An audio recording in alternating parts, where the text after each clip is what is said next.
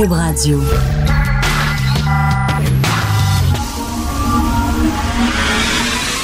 De 10 à 11. De 10 à 11. Richard Martineau. Politiquement incorrect. Cube Radio.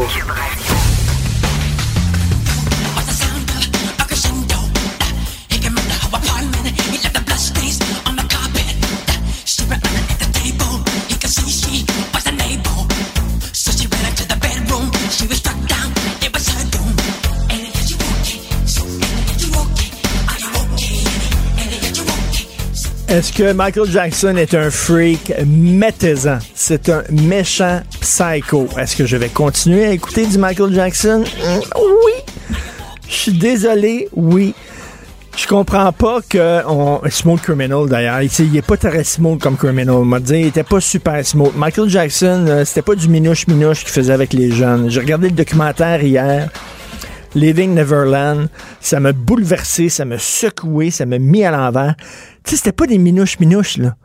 Il y a un petit gars qui a été agressé par Michael Jackson de l'âge de 7 ans à 14 ans, et quand il revenait chez lui, il y avait du sang dans ses petites culottes. Il lui défonçait littéralement l'anus. OK, là, c'était un méchant psycho. Mais là, on veut bannir des ondes les chansons de Michael Jackson. Selon moi, quand tu es un artiste et t'accouches d'une œuvre, c'est comme quand t'accouches d'un enfant. L'enfant t'appartient plus. Il a sa vie propre. Quand t'accouches d'une œuvre, l'œuvre ne t'appartient plus, que ce soit un film, une chanson, ça appartient aux gens qui en font bien ce qu'ils veulent. Moi, quand j'écoute du Michael Jackson, je ne vois pas Michael Jackson. Je vois mon adolescence. J'associe des souvenirs à telle tune. Oh oui, j'étais à tel endroit quand j'ai entendu cette tune-là pour la première fois. Tout ça. Il y a des biographes sérieux qui ont écrit que John Lennon était un homme extrêmement violent qui battait régulièrement sa femme Yoko Ono. Le saviez-vous ça? Euh, Il y a des biographes sérieux qui disaient ça. Est-ce qu'on va arrêter de diffuser des tonnes des Beatles? Peter Townsend, le guitariste des Who, euh, a été pris en flagrant délit, arrêté par la police parce qu'il y avait des photos de porno juvénile sur son ordinateur. Est-ce qu'on va arrêter d'écouter Tommy, l'opéra rock? Est-ce qu'on va arrêter d'écouter My Generation des Who? Non. Euh, Est-ce qu'on va arrêter d'écouter euh, Luc Merville? Mais de toute façon, je l'écoutais pas. Je l'écoutais pas Luc Merville. là. Euh, je l'écoutais pas. Mais, mais sais, d'ailleurs, c'est une bonne question. Ils vont-tu bannir des ondes, euh, les tunes de Luc Merville? Roudlock, est-ce que ça va continuer à jouer? De toute façon, ça ne joue plus nulle part, de toute façon. Mais ça revient toujours à ça. Lewis Carroll, connaissez-vous Lewis Carroll? C'est le créateur d'Alice au Pays des Merveilles. C'était un pédophile notoire. Il avait une collection de photos de jeunes filles nues qu'il photographiait, euh, qu'il collectionnait. C'est un pédophile notoire. Est-ce qu'il va falloir retirer tous les livres écrits par Lewis Carroll? Est-ce qu'il va falloir retirer des rayons, euh, le, le film euh, de Tim Burton, inspiré bon, d'Alice au Pays des Merveilles? Je veux dire, on pousse ça jusqu'où? Jusqu'où on peut ça? Mais c'est sûr que maintenant, c'est certain que tu un petit malaise. J'ai regardé le documentaire hier sur Michael Jackson, comme je vous dis. Je me suis abonné à HBO rien que pour ça. Je n'étais pas abonné, je, me suis abonné pour regarder ça.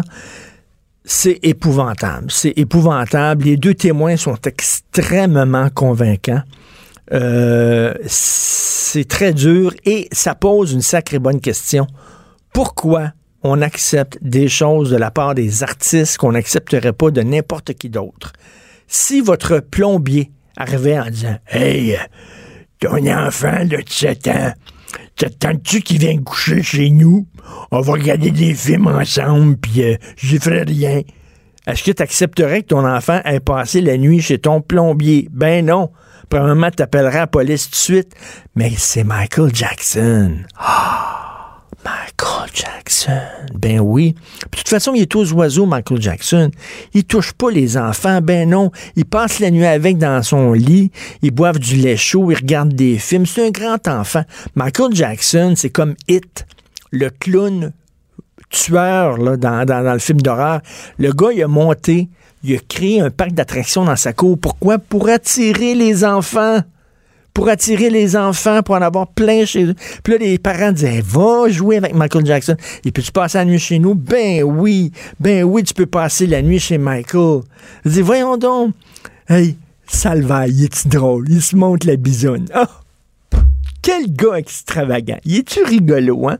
Dans n'importe quel autre job, mettons, là, je sais pas, tu travailles dans un bureau d'assurance, là, puis euh, le gars qui est à la réception, là, il te montre régulièrement sa bisoune. Est-ce que tu dis, oh, Germain à la réception. Il est assez drôle, lui. Je rentre, puis il monte sa poche tout le temps, puis ah ouais, donc, le gland là, sur l'épaule. Il est-tu rigolo? Ben non. Mais c'est Eric. Oh, Eric. Il est comme ça, Eric. Qu'est-ce que tu veux? Il le voit, puis ah ouais, il baisse affaire, monte la bisonne. Comment ça on accepte des affaires de la part d'artistes qu'on n'accepterait jamais de nulle part, de n'importe qui? Si vous avez la chance, parce que là, c'est sûrement sur HBO, mais éventuellement, ça va être disponible sur iTunes, en location, en streaming, un peu partout. Euh, vous pourrez peut-être le regarder puis le louer sur Illico à un moment donné. C'est vraiment un documentaire exceptionnel qui donne froid dans le dos. Et à la fin du documentaire, il y avait une discussion entre Oprah Winfrey et les deux euh, victimes de Michael Jackson et le réalisateur du documentaire. Et en regardant Oprah, es-tu bonne? Es-tu absolument écœurante? Je regardais Oprah Winfrey hier, puis je disais, moi, je riais quand les gens disaient, elle devrait se présenter comme présidente. Mais je regardais hier, puis je disais, why not? Why not quand même? On, en a connu des bains plus craqués. elle, a tellement, elle a tellement du gros bon sens. Et les questions qu'elle posait. Et elle, parle aux deux gars. Et il y en a un des deux qui est fucké à vie, il le dit. il est complètement troublé, il, arrête pas de pleurer, il a les yeux pleins d'eau. Il, dit, lui, c'est toute sa vie, il va être fucké. Puis elle lui dit, est-ce que tu pardonnes à ta mère? Parce que sa mère, c'est elle, elle avait un accès à la royauté. Michael Jackson était l'homme le plus populaire au monde. Il n'y en a plus des grosses vedettes comme ça aujourd'hui. Le, showbiz, maintenant, il est bien éparpillé, ça. Mais une vedette grosse comme ça, énorme comme ça, il n'y en a plus, il y en aura plus. Et euh, elle, elle avait un accès à Michael Jackson. Fait a littéralement vendu son enfant pour avoir cet accès-là. elle se disait, là, je peux parler à Michael Jackson. Est-ce que le, prix, c'est d'y passer mon enfant de temps en temps? Oui, je vais le payer ce prix-là. Et elle lui dit, elle lui demande, est-ce que tu pardonnes à ta mère? Et le gars, il craque. Littéralement, il dit, c'est impossible, je ne peux pas, je ne comprends pas pourquoi ma mère me poussait dans les bras de ce gars-là. C'est un prédateur. pour dire, ah, Michael Jackson, le gars, il couche dans une chambre oxygène, il a acheté le squelette de l'homme éléphant. Euh, il s'habillait comme un, gars de l'armée suisse.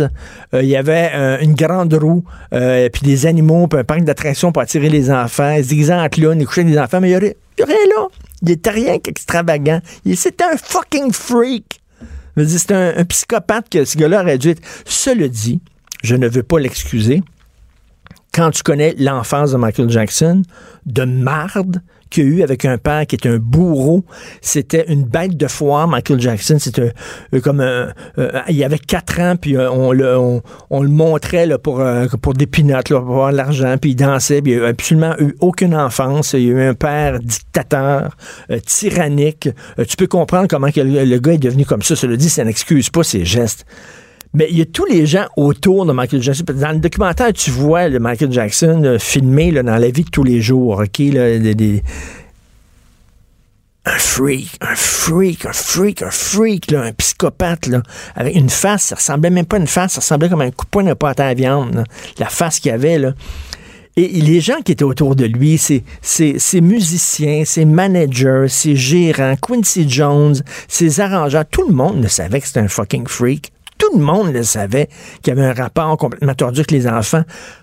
Tout le monde se fermait à gueule. Pourquoi? Parce que c'était leur vache à lait. Parce que eux autres, leur richesse et leur carrière étaient dépendantes de Michael Jackson. Et si Michael tombait, tous eux autres autour tombaient. Et ça me fait penser à Guy Cloutier, qu'on viendra pas me dire qu'il y avait personne qui savait que Guy Cloutier tripait particulièrement ses enfants. Je ne n'arrive pas à le croire, ça. Il y avait des gens qui travaillaient autour de lui, qui probablement le savaient, puis qui disaient « Ah, Guy, tu sais, ah, Guy, c'est Guy. Il est comme ça, qu'est-ce que tu veux? » C'est comment ça qu'on accepte ça? C'est comme une royauté, c'est comme une aristocratie, les artistes. C'est au-dessus des gens ordinaires. Tu sais, c'est comme Oh, Michel Richard, ça fait trois fois qu'elle se fait pincer pour euh, drunk driving. Là. Euh, elle était complètement à part. Ben, c'est drôle, Michel. Là. Ben, non, c'est pas drôle, tu t'aurais pu tuer du monde. Absolument, il n'y a rien de drôle là-dedans. Euh, puis ça pose cette question-là. Et tu vois, en plus, quand il y a eu un procès, Michael Jackson a été euh, innocenté d'un procès. Et tu vois les gens dans la rue qui pleuraient, qui étaient contents. Là. Et une des deux victimes dit qu'il reçoit encore des, menaces de mort en disant Mon écœurant, puis voyons donc, mon Michael, il ferait jamais ça. Mon Michael, il est fin, mon Michael. Attends, ton Michael, c'est un fucking fou. Et les gens sont complètement obnubilés par les vedettes, les stars et leur permettre n'importe quoi. Vous devez absolument voir ce documentaire-là. Pour nous rejoindre en studio. Studio à commercial cube.radio. Appelez ou textez. 187 cube radio. 1877 827 2346. Politiquement incorrect. Alors, je vous parlais du film Maguerre qui est produit par l'ONF que vous pouvez voir euh, euh, sur le site de l'ONF, onf.ca. Euh, Julien Fréchette, le réalisateur, a suivi quatre personnes, trois hommes, une femme qui ont quitté leur, leur vie confortable pour aller lutter contre l'État islamique en Syrie. Et c'est un thriller psychologique. Pourquoi c'est un thriller psychologique? Parce qu'il y a deux façons de voir ces gens-là. Première façon, ce sont des héros qui sont mus par un certain idéalisme, un peu comme les gens pendant la guerre d'Espagne dans les années 30, comme, euh, je sais pas, André Malraux ou alors Ernest Hemingway, euh, qui étaient allés euh, lutter contre le dictateur Franco là-bas, puis qui ont mis leur vie en péril pour défendre la démocratie. Tu regardes ça, puis tu te dis, wow, ça, c'est ce sont des héros. Ça, c'est pas moi qui ferais ça. Moi, je suis assis sur mon cul dans ma vie. Eux autres, ils disent non, c'est pas suffisant de gueuler contre l'État islamique. faut prendre les armes, faut le combattre. Mais d'une autre façon, tu peux te dire, c'est des freaks qui sont tannés des jeux vidéo, ça va pas assez loin. Ils ont besoin de sport extrême, ils ont besoin d'adrénaline, puis ils vont là pour tirer dans le tas. Quelle que soit l'excuse. Ils vont là pour tirer dans le tas. Fait que tout le long, moi, du film, je me disais, oh non, c'est des héros. Non, non, non, non ils vont là pour tirer dans le tas, c'est des freaks. Non, non, c'est des héros. Donc, c'est pour ça que je dis que c'est un thriller psychologique et j'arrive pas à trancher. Et j'ai le réalisateur avec moi, Julien Fréchette, qui est ici. Salut, Julien. Salut. Ben, écoute, la beauté de la chose, c'est que c'est au spectateur de trancher et de se faire une tête. En fait, moi, c'est ma posture en tant que, que cinéaste parce que j'ai j'ai découvert le phénomène un peu par hasard, en fait, quand je suis allé faire un premier tournage au Kurdistan irakien, oui. euh, au pic de, de, de l'État islamique et je suis tombé par hasard sur un des premiers Canadiens à faire ça. Et là, on est au fond d'une salle à prendre le thé avec les Kurdes et je vois un blanc, cheveux rasés, avec des tatous. Je demande au Kurde, mais c'est qui? Il dit, ah, c'est un gars des forces spéciales. Je dis, non, non, non, euh, il n'y a pas l'air d'un gars des forces spéciales. Et je parle avec lui, il me raconte en fait qu'il vient de Toronto. Comme, OK, mais qu'est-ce que tu fais là? Et il me dit qu'il est venu combattre par lui-même, qu'il a payé son billet d'avion. Ils sont pas, c'est pas des mercenaires, c'est-à-dire ils sont pas payés. Ils sont pas payés, ils payent. Ils, payent, pour, aller là-bas. Exactement. Mais leur motivation. Toi, là, je, je, je, sais comme réalisateur, je sais ce que tu vas me dire. Je ne tranche pas, c'est au spectateur de trancher. Ouais. Mais toi, là, c'est-tu, c'est-tu des héros idéalistes qu'il faut saluer? Ou c'est rien que des gens qui veulent tirer dans le top et qui ont décidé de prendre cette guerre-là parce qu'elle est justifiable, entre ouais, ben écoute, on, on estime qu'il y a à peu près 1000 Occidentaux qui ont, qui ont fait ce, ce move-là, qui ont, qui ont fait cette, ont pris cette décision-là d'aller chez les Kurdes. Qui sont morts, à peu Il y en a une trentaine qui sont morts. Je dirais que euh, ça varie d'une personne à l'autre. Nous, on a pris le choix d'en choisir quatre, euh, justement une femme, trois gars, et du monde qui ont des backgrounds militaires, et Anna qui en a pas du tout. Et, euh, et en fait, d'explorer en fait euh, cette question-là, parce que chacun y va pour ses raisons qui lui sont propres. Tu sais, il y en a qui mm. sont des anciens militaires et qui sont pris dans une certaine spirale, en fait, de, de, de violence, ou qui sont pris dans la spirale de la guerre. Wally, Wally c'est un ancien militaire. Wally, c'est un ancien militaire. Rebaz, américain, c'est un ancien militaire. Thierry, c'est un ancien militaire, alors qu'Anna, elle, la femme, aucun background militaire et elle est plus appelée par le côté euh, de participer à une à la construction d'un État aussi, parce que pour les Kurdes, c'était c'était ça aussi, c'était une, une, façon de d'être reconnu aux yeux de la communauté internationale, de faire parler d'eux pour après ça avoir leur pays. Et d'ailleurs, il y, y, a une scène que moi j'ai trouvé très émouvante où tu vois les femmes kurdes combattre et là, tu dis, parce que ton titre est très bon, ma guerre. Parce que ça, c'est leur guerre aux Kurdes. C'est leur guerre. Tu comprends pourquoi ces femmes-là combattent l'État islamique? On sait à quel point ils traitent les femmes comme c'est vraiment dégueulasse, des viols collectifs et tout ça. Donc, tu vois les Kurdes combattre, mais pourquoi des gens dont c'est pas leur guerre se mêleraient de cette guerre-là? Pour plein de raisons. Moi, je me, moi, je me à dire qu'en fait, il y a, tu sais, la guerre, ça répond à une espèce d'idéal et que dans certains cas, je dirais qu'il y avait une fuite une fuite du Canada. Il fuyait quelque chose et il y avait un point de fuite. Il recherchait un idéal. C'est quoi? C'est des, des, passionnés d'aventure aussi? C'est des gens qui recherchent comme le sport extrême. Puis c'est pas assez pour eux autres de faire du kite ou de faire euh, du base jumping. Il faut qu'il y ait tout le temps quelque chose de plus fort. Puis qu'est-ce qu'il y a pas, qu'est-ce qu'il y a de plus fort que la guerre? Il n'y a rien de, il y a rien de plus, plus, fort, il y a rien de plus fort en termes d'adrénaline. Ce que procure la guerre, en fait, euh, avant, pendant. Mais après ça, il y a l'après, en fait. Hein. Il y, a, il y, a, la vie continue quand on revient. Il reste que c'est pas leur guerre. Et après ça, il faut qu'ils se réintègrent aussi en société. Mais moi, j'ai souvent interviewé dans le camp des francs-tireurs des, des, des, militaires et tout ça. Et quand ils reviennent, ils n'ont qu'une idée, c'est d'y retourner. Parce qu'ils disent, la vie ici n'a plus de sens. Mm-hmm. La vie n'a plus de sens. On l'a souvent, les gens qui aiment le cinéma, si vous avez vu le film de Hurt Locker, euh, d'un gars qui fait la guerre en Irak, il revient chez lui, puis là, euh, sa femme lui demande d'aller chercher des céréales. Puis là, il est au supermarché, puis il est devant le rayon des céréales, puis il y a comme 26 000 sortes de céréales, puis là, il est là. Puis il dit, fuck, ça va être ça ma vie à ce temps me lever le matin, puis ma grande décision, de dire quelle sorte de céréales je vais acheter? Ben Et le gars, il dit ouais, non, ouais. Je, je, veux retourner là-bas parce que là-bas, ma vie a du sens. Ben, c'est le grand défi, en fait, auquel font face les, les, les gens qui vont combattre, c'est de retrouver un sens à leur vie. Tu sais, je suis allé présenter le film récemment, en fait, aux États-Unis, puis il y a des anciens combattants qui ah oui. sont venus et qui, et qui ont vu le film et qui comprenaient pas, en fait, euh, non plus la motivation de ces gens-là, qui trouvaient ça complètement cinglé et qui disaient, mais l'important, quand on revient d'une guerre, c'est justement de retrouver, de se regrounder et de trouver un sens à sa propre vie. Ben oui. C'est important, sinon tu peux pas vivre tout le temps en guerre. Mais moi, je me souviens, il y a quelques années, j'avais lu les mémoires d'un correspondant de guerre et ça s'appelait My Dear War, I Miss You So. Mm. Ma chère guerre, tu me manques tellement. Et je me disais, comment un gars pouvait s'ennuyer de la guerre? Il n'y a rien de plus épouvantable, mais il dit, c'est un tel kick.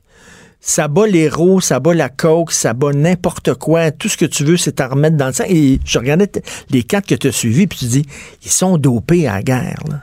Oui, puis en même temps, on regarde le film et on n'est pas du tout dans un, un dans un, une perspective de la guerre du point de vue d'Hollywood. La guerre, non, non, non. on va se le dire, c'est 95% du temps vraiment plate.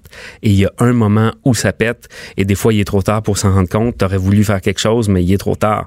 C'est aussi ça, la et guerre. Et ça, tu, on le voit beaucoup dans ton, dans ton film. Là. Exactement. Ils attendent, ils attendent, ils attendent. Puis tout à coup, pouf, il y a une explosion. Ouais. Puis après ça, pendant trois heures, il n'y a plus rien. Là. Exact. Et a, en fait, il y a eu beaucoup de déçus aussi dans les gens qui sont allés. Euh, quoi, ils voulaient plus d'action? Ben, des gens qui ne savaient pas qu'est-ce qu'était la guerre, qui, qui avaient une, une, une idée de ce que ça allait être et ils arrivent dans la réalité et, et les Kurdes ne se servent pas tout à fait d'eux euh, à leur juste à leur juste mérite. Et donc, il y a beaucoup de frustration chez et, certains. Et comme, tu sais, comme le dit Wally dans le film, il fallait être patient. Il faut être patient. Et euh, c'est ça, il y, a, il y, a, des personnages que tu as suivis, bien sûr, tu les as choisis. Là. Il y a Thierry, qui est un Français, qui est très lucide. Et à un moment donné, il y a quelqu'un qui dit, moi, je suis venu euh, ici, euh, en Syrie, euh, pour combattre l'État islamique, pour les, défendre les valeurs démocratiques. Lui, Thierry, il dit, est-ce que c'est ta motivation ou c'est ton excuse? ça pourrait être quasiment le sous-titre de ton film. Est-ce que c'est une motivation, ça? Vraiment, ils vont là pour défendre la démocratie c'est une excuse? Ben, je te dirais, le point commun de tout le monde, c'est que chacun le faisait pour une raison qui était assez propre. À, à, lui. Il y avait des, des, bénéfices personnels à tirer. C'est pour ça que ça s'appelle aussi ma guerre, parce qu'on est vraiment dans un phénomène, si on parle de réappropriation culturelle, non? mais oui. là, on est dans un, dans un phénomène d'appropriation la de guerre la des guerre, autres. de la guerre des autres. Hein. Mais ils en viennent à en faire leur guerre et ils vont tirer justement un peu, un peu, un peu de gloire, du plaisir personnel, un sentiment d'accomplissement. Donc, euh, tu sais, chacun, chacun y allait pour ses raisons. Moi, j'ai décidé de, de, de les suivre d'une certaine manière, puis c'est devenu aussi ma guerre. Et puis après ça, ben, il faut en revenir, puis il faut passer à autre chose. As-tu hein. peur? Ah oui, à certains moments, c'est clair. Hein. Parce que tu étais à quelques kilomètres euh, du front, là. Oui, oui, on s'est fait, on fait tirer dessus euh, à quelques reprises, oui. Et... Moi, j'avoue, je vais te dire, j'étais à un moment donné approché par l'armée canadienne pour euh, être embedded, le journaliste embedded, puis être avec eux autres, là, dans, un, dans une zone de guerre j'ai passé la soirée, j'ai parlé avec ma blonde, puis le lendemain, j'ai dit, oh non. Oh, ça me tente vraiment pas. J'ai été chicken, je dois le dire. J'ai vraiment été chicken parce qu'il y a un risque. Là. Il y a un risque. Hein, puis on, on le rappelle dans le film aussi. Le film s'ouvre avec une funéraille, avec un, des funérailles. Oui. Il se termine avec des funérailles. Puis c'est l'idée, c'est de rappeler aussi aux spectateurs que ça a l'air d'un jeu, hein, de la façon que certaines personnes l'approchent, mais c'est ta Ben, vie, c'est réel. Et pour tuer l'autre en, en, tu sais, parce que tu, tu tues des gens, là. C'est ça la guerre, c'est ça. la- Potentiellement. ouais. il faut un peu que tu les déshumanises. Puis à un moment donné, la fille s'appelle Anna, que tu suis, et elle dit, elle montre, euh, elle montre sur son ordinateur, parce qu'elle elle filme... euh, tout- D'ailleurs, c'est un peu particulier. Tous ces gens-là filment leur, euh, leurs exploits, entre guillemets, mettent ça c'est- sur leur page Facebook et tout ça. Et elle a dit, je tire, mais c'est pas des gens pour moi, c'est c'est de la merde. Je tire sur de la merde. C'est ça qu'elle dit. Ouais, mais ça fait partie du processus de déshumanisation. Puis, chaque personne dans l'armée doit passer par là parce que je pense que fondamentalement, tuer une personne euh, assez proche pour qu'on puisse les voir, c'est pas nécessairement évident. Mais après ça, on regarde aussi ce que les, les, les, les cocos du côté de l'État islamique euh, ont fait. Puis, on, on voit qu'eux, ils ont passé à travers un processus de déshumanisation assez profond pour être capable de faire leur vidéo de propagande, propager ça et que ça devienne leur, leur pub. Et c'est c'est tout ça, en fait, aussi qui a fait en sorte que ces gens-là recevaient ces, ces vidéos-là et, et se disaient, ben, regarde, moi, je peux pas tolérer, tolérer de voir ça. Ben moi, oui. je dois y aller. Je dois faire quelque chose. Mais en même temps, mettons, là, t'es, t'es de guerre, toi, t'es chef d'une armée, OK, là? Euh, t'es au Kurdistan, euh, t'es chef d'une armée là-bas, puis tu vois débarquer ces Occidentaux-là qui viennent, tu te dis, ben, ça fait-tu vraiment des, bons soldats? Parce qu'eux autres, là, ils veulent aller là tu c'est des gangs hauts, là, tu sais, un peu. C'est pas des gens qui vont nécessairement suivre ce que le général va dire. là. Ils vont là pour un peu leurs intérêts personnels. Ça fait-tu des bons soldats? D'ailleurs, c'est écrit à la fin de ton documentaire, c'est qu'à un moment donné, ces armées-là n'en acceptaient plus des Occidentaux qui débarquaient. Exactement. Mais en fait, là où on a tourné au Kurdistan irakien, ils ont décidé, euh, en fait, très peu de temps après le tournage, il y avait, il y avait beaucoup de problèmes, en fait. Puis il y avait des Pourquoi? problèmes De- aussi. Il y avait des problèmes. Ben, il y avait des problèmes de, de gens qui avaient des problèmes de santé mentale aussi, hein, qui, qui allaient là-bas. Et donc, ça devenait trop difficile à gérer à un certain moment pour les Kurdes. Et donc, euh, c'est surtout en Syrie, en fait. Il y a une trentaine de morts et, et- et tous ces morts-là se sont produits euh, en Syrie du côté du YPG où là, ils n'hésitaient pas à les mettre euh, en action. Et là où les tactiques étaient davantage de la guérilla, on était moins dans une dynamique de guerre, hein, tu sais, de, de tranchées. Et euh, c'est là que sont intervenus la, la, la plupart des morts. Et là, je pense qu'après un certain temps, ils n'hésitaient pas à les mettre au front. Mais au Kurdistan irakien, il y avait plus une perspective de babysitting. Puis je pense que tu sais, le gouvernement kurde est davantage reconnu à l'international. Puis je pense qu'il n'y avait pas envie non plus de se retrouver avec des morts occidentaux sur les bras. Ben oui, je comprends. Et puis après ça, il y avait le problème aussi, tu sais, ces gens, ces 30 personnes-là qui sont morts en Syrie. Après ça, il y avait le rapatriement du corps. É- Écoute, il y a aussi des civils qui meurent dans ces, euh, dans ces conflits-là. Euh, à un moment donné, on voit des gens par terre, puis la fille dit, je sais pas si c'est vraiment des terroristes, ces gens-là, des membres de l'État islamique, ou c'était peut-être rien que des fermiers, rien que des paysans. Regarde, il n'y a pas de barbe, il n'est pas barbu, euh, je sais pas, tu sais, bon. Mais c'est drôle parce que ce qui semble les plus touchés, aux autres, c'est les animaux qui sont morts dans le conflit. À un moment donné, il y en a, qui disent, Ah, il y a des vaches qui sont mortes à cause des explosions, puis tout ça, ça me fait de la peine quand même quand des vaches meurent. Puis tu regardes, tu dis, OK, ces gens-là sont vraiment wacko, là. Ben, a priori, on peut penser ça, mais quand, quand on a côtoyé des anciens combattants, on, se rend compte souvent que c'est un, genre de leitmotiv euh, qui, revient, dans le sens où on les a amenés tellement loin dans la déshumanisation que de voir des humains morts, ça les touche moins que des Que animaux. que des vaches. Et tu sais, il y a des gens, justement, des anciens militaires qui, après ça, se sont mis à traquer des braconniers parce que pour eux, protéger les animaux, c'était plus important que protéger les humains parce qu'ils ont vu, en fait, qu'est-ce que les humains peuvent faire. Fait que, tu sais, ça, ça nous amène dans des zones psychologiques hein, assez particulières. hein. Et je parlais euh, tantôt euh, du documentaire sur Michael Jackson que j'ai vu. Et le réalisateur du documentaire est interviewé par Oprah Winfrey. Puis il dit ce que permet le documentaire, c'est de montrer la complexité du monde. Dans un reportage qui est court, tout ce que tu peux montrer, c'est le blanc ou le noir.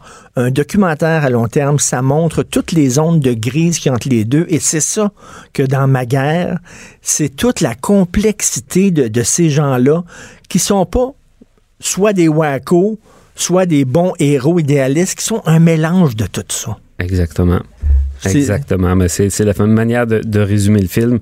Puis, tu sais, dans une guerre, d'un côté ou de l'autre, ça prend du monde vraiment allumé, crissement allumé, Hmm. dans le fond, pour Ben prendre oui. cette posture-là des, des armes et de risquer sa vie. Mais Ben oui, c'est sûr, les- ils sont pas, ils font pas rien qu'écrire des chroniques dans le journal, les autres. là. Ils, mettent, ils mettent leur, tête sur le bio. C'est un film passionnant. Écoute, vraiment, là, un thriller psychologique. Allez voir ça sur euh, le site de l'ONF.ca. Ça s'appelle Ma guerre, c'est de Julien Fréchette. Merci beaucoup, Julien. Richard Martineau. Politiquement incorrect. Cube Radio. Est-ce que vous m'entendez, chère Denise? Et que je suis heureuse de vous entendre, mon cher Richard. Pourquoi? Parce que vous m'avez manqué. Il y a eu quelques accrochages avec François Lambert et vous, Denise. Est-ce que ça se peut? Euh, non, c'est que je crois que M. Lambert, euh, je veux dire, c'est parce que il analyse toutes les institutions de la Terre à travers le, euh, en les comparant à des compagnies. Or, l'Église, c'est pas une compagnie. Un gouvernement, c'est pas une entreprise non C'est un plus. comptable. C'est un gouvernement comme, comme les autres et, et puis en plus c'est le c'est le c'est, c'est le dépositaire de la de, de la de l'Église catholique et qui qui existe depuis 2000 ans. Fait que c'est une compagnie très très vieille qui a eu beaucoup de subventions au cours de sa vie. voilà. Euh, Denise, vous écrivez sur les jeunes et la laïcité. Vous avez discuté du concept de la laïcité avec des jeunes et vous êtes euh, rendu compte que ils comprennent pas c'est quoi la laïcité et ils Non. détestent finalement ce concept-là. Ça vous a découragé quand même? Ben, ça ne, écoutez, ça ne me décourage pas, ça, ça confirme simplement les intuitions que j'avais, parce que je je suis pas la seule fois dans ma vie où j'ai parlé avec des jeunes, mais là j'en avais, et en plus j'avais des jeunes allumés de cette de cette école euh, des trois saisons là, Euh, c'est à Terrebonne ça, et donc c'est des jeunes ani- ani- animés, vivants, qui s'exprimaient bien, et là je me suis rendu compte au bout d'une heure et demie. Hein, parce qu'il y avait, il y avait leur prof, il y avait la direction, je l'ai dit dans mon papier ce matin, dans ma chronique ce matin, et tous les gens. Et là, je me suis rendu compte euh, que la, la laïcité, alors là, vous allez, vous allez grimper dans, les, dans vos rideaux, vous, que la laïcité au Québec ne pourra pas, euh, ça, euh, n'aura pas d'avenir si les, si les, si les jeunes euh, et la majorité des jeunes, parce que c'est les citoyens de demain, si ça les dérange pas, s'ils voient pas, s'ils comprennent pas, comme je dis, qu'un voile, c'est un, c'est un, que, que ça peut avoir un sens sacré, hein, que c'est un symbole, ils savent pas ce que c'est qu'un symbole. Ils, disent, ils pensent que c'est un morceau de guenille, puis elle, elle se le met sur la tête, puis ça l'épanouit. Bon, mais c'est quoi le problème? Vous savez, je cite l'étudiant qui m'a dit ça. Puis il y en a un autre qui m'a dit, moi, je suis musulman, et puis, euh, euh, je, je, je viens d'Algérie. Il était très allumé, avec tous les cheveux frisés, un petit garçon mignon. Et il a dit, mais euh, il faut que les femmes soient voilées. J'ai dit, mais oui, mais qu'est-ce que vous faites? Vous, vous- tous les musulmans sont voilés, mais j'ai dit, il y a 20, 80% des musulmans dans, au Québec qui ne vont pas à la mosquée et les femmes oui. ne sont pas voilées. Et il m'a répondu très simplement, eh bien, c'est de mauvaises musulmanes. Une, une vraie musulmane, c'est voilée. Alors lui, Incroyable. il a et les jeunes et les jeunes écoutent ça et ce qui m'a ce qui est évidemment là où j'étais euh, là où- j'étais vraiment déstabilisée, c'est de voir que des jeunes haïtiennes par exemple, il y en avait un certain nombre dans la salle.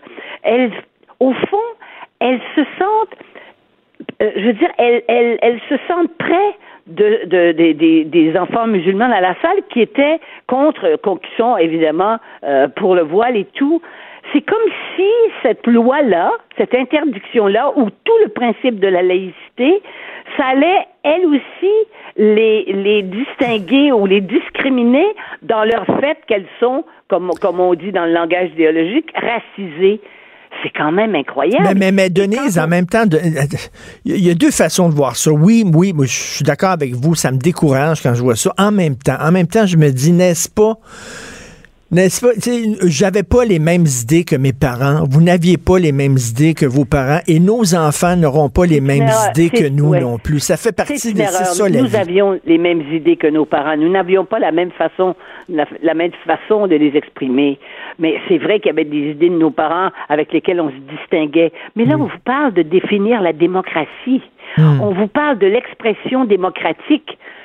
Alors donc, euh, euh, ils veulent revenir. Ces, ces enfants-là ne voient pas la différence entre un État laïque et un État euh, multiculturel qui euh, laisse toutes les expressions. On, on a juste à montrer le Canada. Toutes les expressions des différences. Comment fait-on pour vivre dans un pays où il n'y a pas un minimum de consensus? Le Québec, sa distinction actuelle, c'est à la fois l'égalité des hommes et des femmes, euh, euh, on dit que c'est la même au Canada, mais à partir du moment où tu acceptes que des femmes aient la burqa de la tête aux pieds, je veux dire la, distinction. Et puis on sait qu'au Canada anglais, en Ontario, on a failli, le gouvernement a failli accepter que la charia ben plutôt que la loi sur le divorce notre loi canadienne, que ça soit la charia et que ça soit des, des, ça soit des imams qui règlent les problèmes, imaginez-vous, de violence conjugale puis de divorce on se rend, on a, ils ont été prêts d'accepter ça.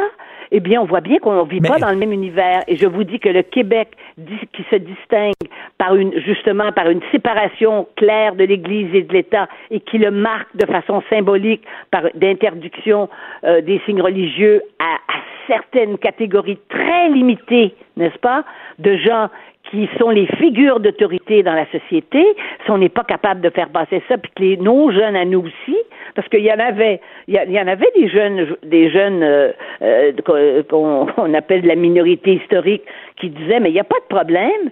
Eux, c'est pareil, ils sont dans le droit personnel, ils sont dans le jeu. Ben, je, la dame qui veut se mettre un voile, qu'elle se mette, c'est son droit.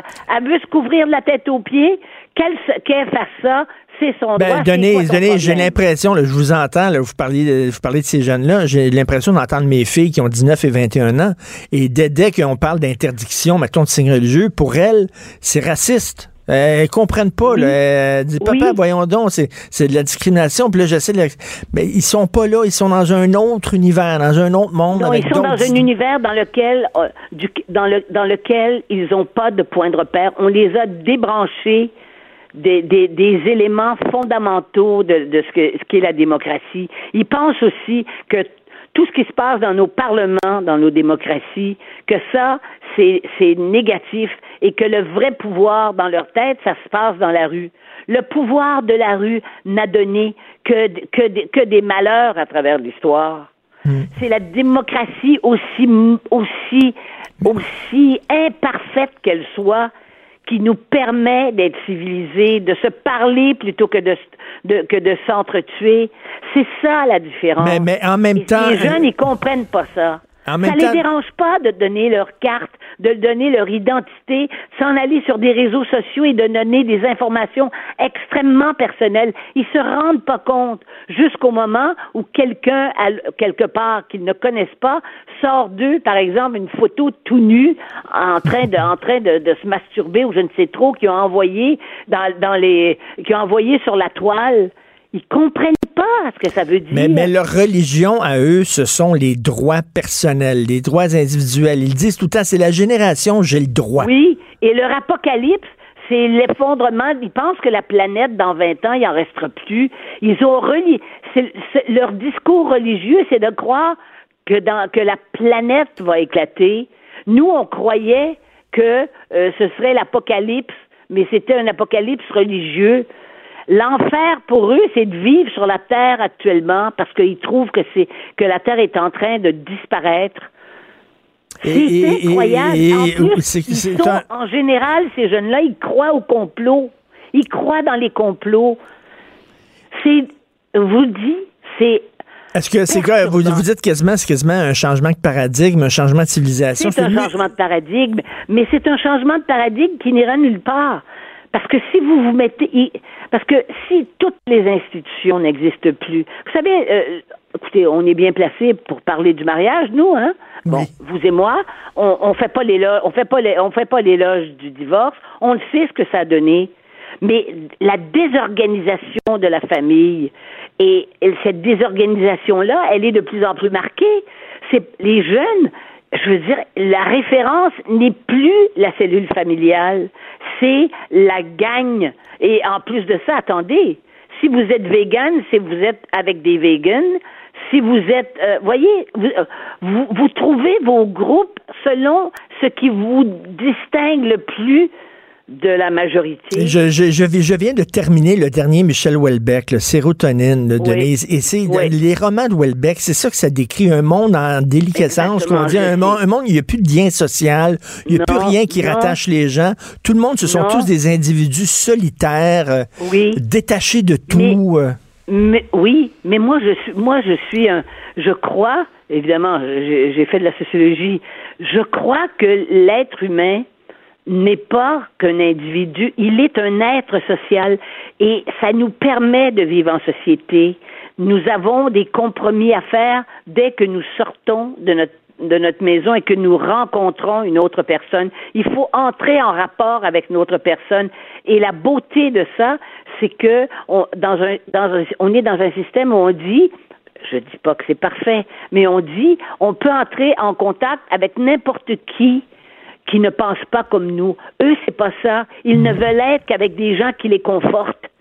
Hein? Donc, tout est clivé. Hein? C'est, tout est, tout, Et, et- Ah. et donc, pour vous, il n'y a pas... il y a- c'était il y a- Catholique, catholique, non catholique. Après, fédéraliste, euh, indépendantiste, gauche-droite. Là, c'est bien plus pointu que ça. donc, donc, pour vous, euh, le, dé- le, le- le combat pour la laïcité est perdu d'avance au Québec. Ben, je, non, on peut pas le dire, je peux pas vous le dire comme ça, parce que là, on caricaturerait et ma pensée et la vôtre, parce que malgré, malgré toutes les apparences, vous êtes un homme de nuances. Mais c'est très, très inquiétant. C'est là, je suis sortie de là, et j'ai quand même dit quelques mots à, à la directrice que j'ai trouvée extraordinaire et ses, ses deux adjoints. J'ai dit, on n'est pas sorti de l'auberge, on n'est pas sorti Oui. du bois. Et elle m'a dit, eh bien non. Parce Tout que eux, ils vivent avec les jeunes et ils les aiment, les jeunes, en plus. Là, j'ai vu quand même des profs qui étaient passionnés. Et des profs passionnés, c'est, c'est émouvant à voir, vraiment. Ben, merci Alors, beaucoup donc- et je, je, je, je- vraiment je conseille aux gens de lire votre chronique euh, qui est pas si désespérée que ça quand même. On, on sent une petite lueur d'espoir entre Non, mais les on est là pour ça. C'est ça Ben notre oui. rôle de chroniqueur. Ben c'est là oui. notre rôle d'éclaireur. Si on, si on l'assume correctement, c'est ça. Il faut réfléchir et il faut que les parents parlent à leurs enfants.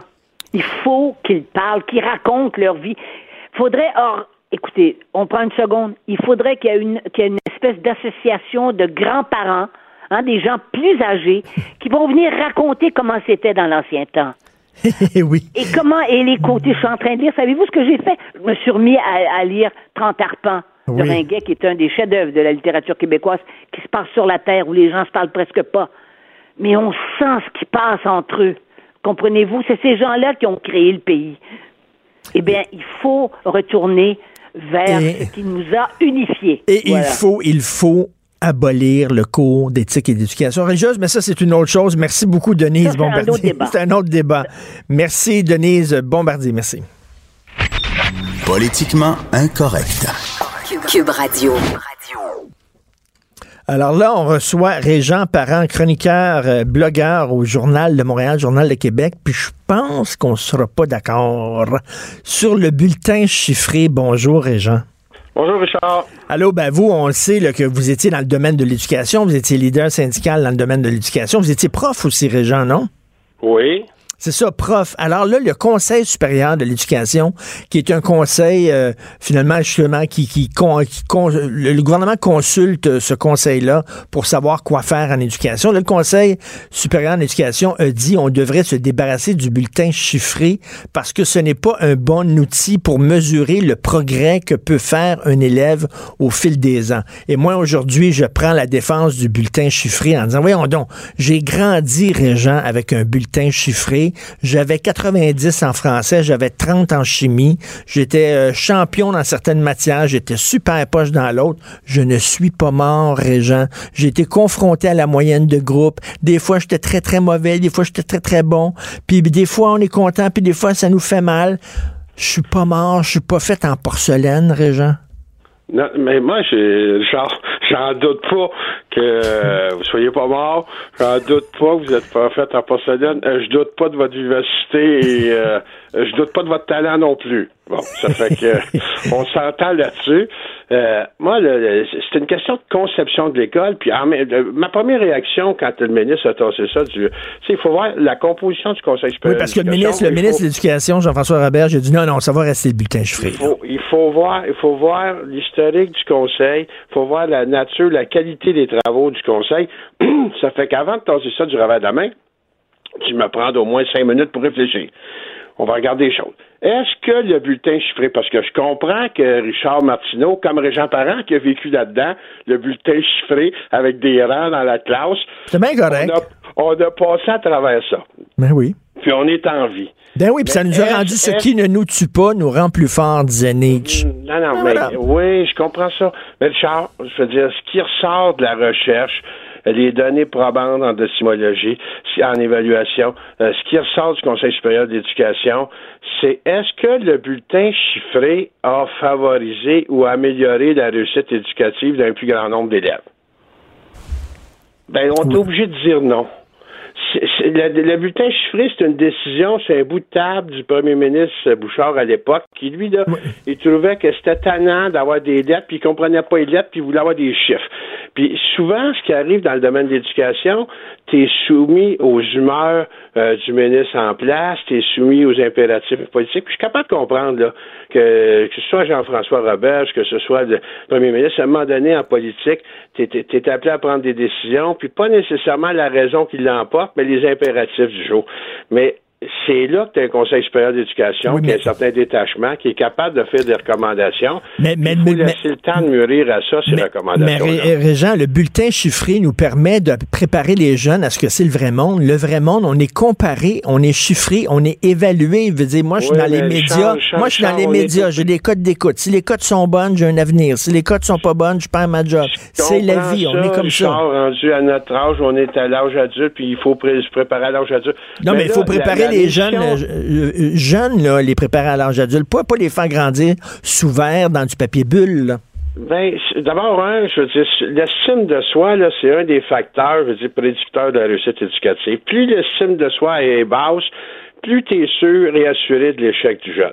Fait que donc, ça, là, qu'on veuille, qu'on veuille ou pas, puis qu'on veut pas en faire euh, des jeunes sans carapace, il reste que là, on parle de l'école on parle du scolaire, donc de l'école primaire et secondaire. On parle de l'école commune, de l'école qui s'adresse à tout, puis on parle de l'établissement d'un socle commun de connaissances. On n'est pas dans la Ligue nationale de hockey où il faut gagner la Coupe Stanley. L'objectif de l'école euh, primaire et secondaire, c'est de tirer l'ensemble des élèves vers le haut. Parce que souvent, on dit, ben, ben on sait bien, là, ils veulent pas de bulletin, ils veulent pas de notes, ils veulent pas, ils veulent pas comparer, puis ils veulent pas, euh, euh, c'est nivellement par le bas. Mais il faut pas voir à travers le bulletin l'instrument des instruments. Je veux dire, en Suisse, on n'évalue pas l'ensemble des matières avant la fin du primaire. Au Danemark en Finlande, on n'évalue pas la- la- la- avant la neuvième année l'ensemble des matières. On devrait tout aller vivre. Là, à chaque fois qu'il y a quelque chose, on dit tout le temps oui, mais au Danemark et en Suède et en Finlande. Tout le temps. Non, on dirait qu'ils ont réponse que- à toutes ces pays. Non, mais ce que je veux démontrer, il n'y a pas une seule manière de faire. Sauf que là, ce que la recherche nous dit, parce que souvent, là, on nous parle de données probantes. Moi, je viens du milieu de l'éducation. Il y a tellement de monde, là, pour nous donner des conseils en éducation, Richard. Je suis capable d'en prendre, mais- mais en même temps, il faut à un moment donné regarder qu'est-ce que la recherche nous dit.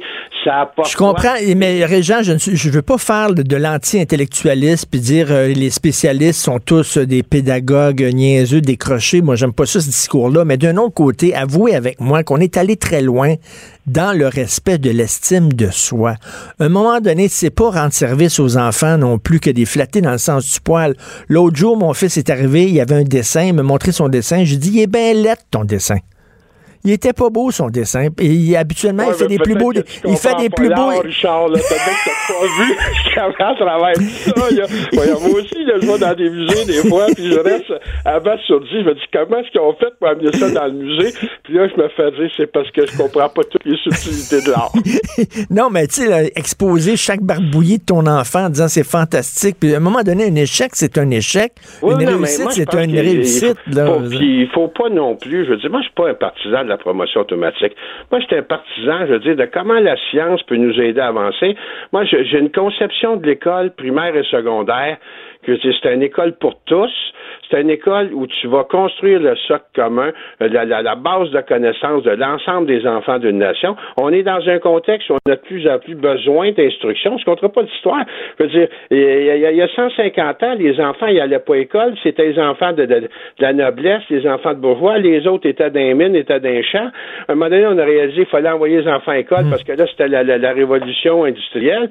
Fait que, puis là, on s'en va dans, dans, l'intelligence artificielle, on s'en va dans les nouvelles technologies.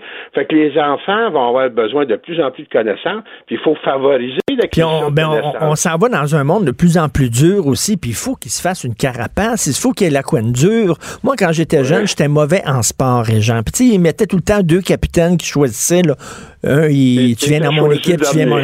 J'étais tout le temps choisi le dernier, tout le temps. Puis le gars était bon, je pognais avec Martineau. J'étais mauvais, là. J'étais très mauvais en sport.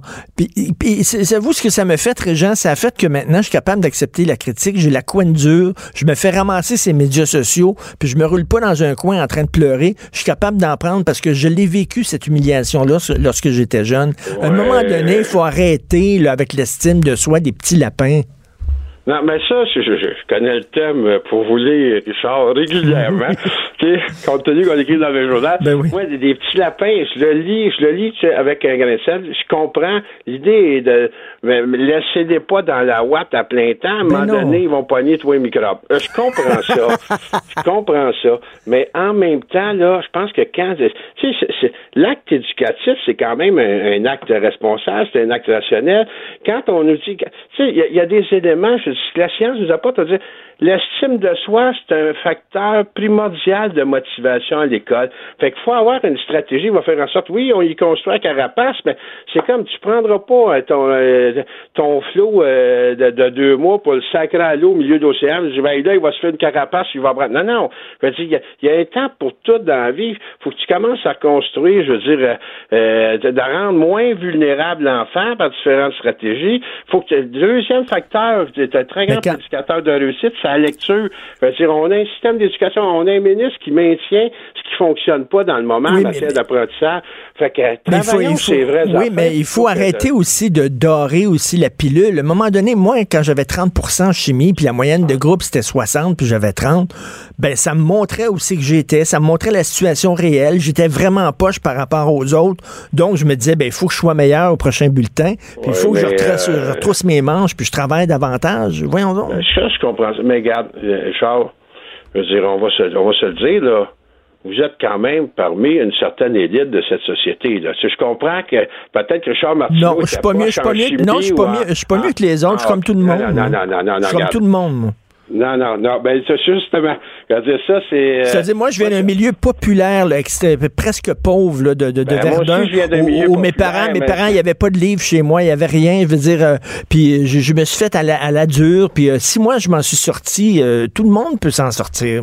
tout le monde ben, est capable de se faire une carapace. Ben, si c'était vrai, si c'était vrai, là, moi, j'aimerais ça, là. J'aimerais ça vous croire instantanément, puis dire, tout le monde peut réussir. Je veux dire, c'est c'est pas vrai qu'on est tous égaux, c'est pas vrai. Et puis il y en a qui ont euh, l'estime de soi plus forte, il y en a qui ont l'ego plus fort, il y en a qui sont faits plus forts, il y en a qui sont moins forts. Ça veut pas dire que les moins forts, faut dire bon ben là, dire, on va y donner des coups dans le derrière, puis comme ça, ces fesses vont devenir euh, plus fortes. Là. c'est qu'à un moment donné, il faut avoir les bonnes stratégies. Il faut, moi, l'idée, c'est de tirer tout le monde vers le haut, c'est de prendre en compte qu'il y en a qui, puis les enfants là, c'est pas vrai qu'ils naissent tous égaux en droit mais ils naissent pas tous égaux, je veux dire, socio-économiquement parlant, puis euh, euh, il y en a qui ont des handicaps, il y en a qui ont des difficultés. Et à ce moment-là, je veux dire, il faut. Tu sais, moi, ce que j'en hmm. dis, c'est que le Conseil supérieur d'éducation, quand le bulletin, puis parce que l'expérience, elle se vit ailleurs dans le monde, puis on le voit que le bulletin, c'est pas la fin du monde. Ça doit être, tu sais, je, pense à un Alficone qui est euh, un, des gourous de l'éducation aux États-Unis. Lui, c'est euh, pas de note avant euh, la fin du secondaire. Ben là, voyons donc, là, là, là, je colle au plafond, là. Non, mais c'est pour dire que c'est pas euh, en ligne droite que le bulletin, puis c'est avec euh, une note chiffrée, puis euh, tu sais, le, bulletin, là, ça doit être un instrument d'information que le parent puisse accompagner son enfant. Organisons-nous pour que le bulletin ait un caractère formatif plutôt qu'un caractère discriminant, sélectif, qui fait en sorte que tu décourages quelqu'un dans l'école. Toujours un plaisir. Toujours un plaisir de vous parler, Régent. C'était très le fun de se coïtailler là-dessus. On, aura sûrement l'occasion d'y revenir. Merci, ça s'appelle L'école dans le giron politique, votre chronique. Merci beaucoup, bonne journée. Hey, euh, mauvaise journée pour Justin Trudeau. Aïe, aïe, aïe. Quand tu dis que le McLean te lâche, vous avez vu la page couverture du McLean dit imposter en disant il a fait carrière sur, euh, il a promis deux choses, c'est-à-dire la transparence et le changement. Il nous donne quoi? L'opacité et l'immobilisme. Il se fait rentrer dedans aussi par le Globe and Mail. Il se fait rentrer dedans par le National Post. C'est très drôle ce qui se passe ces temps au Canada, on lui rentre dedans en disant ça n'a pas de sens. Le gars-là se fout totalement du mur qui devrait séparer le politique du juridique. Ça n'a pas de sens.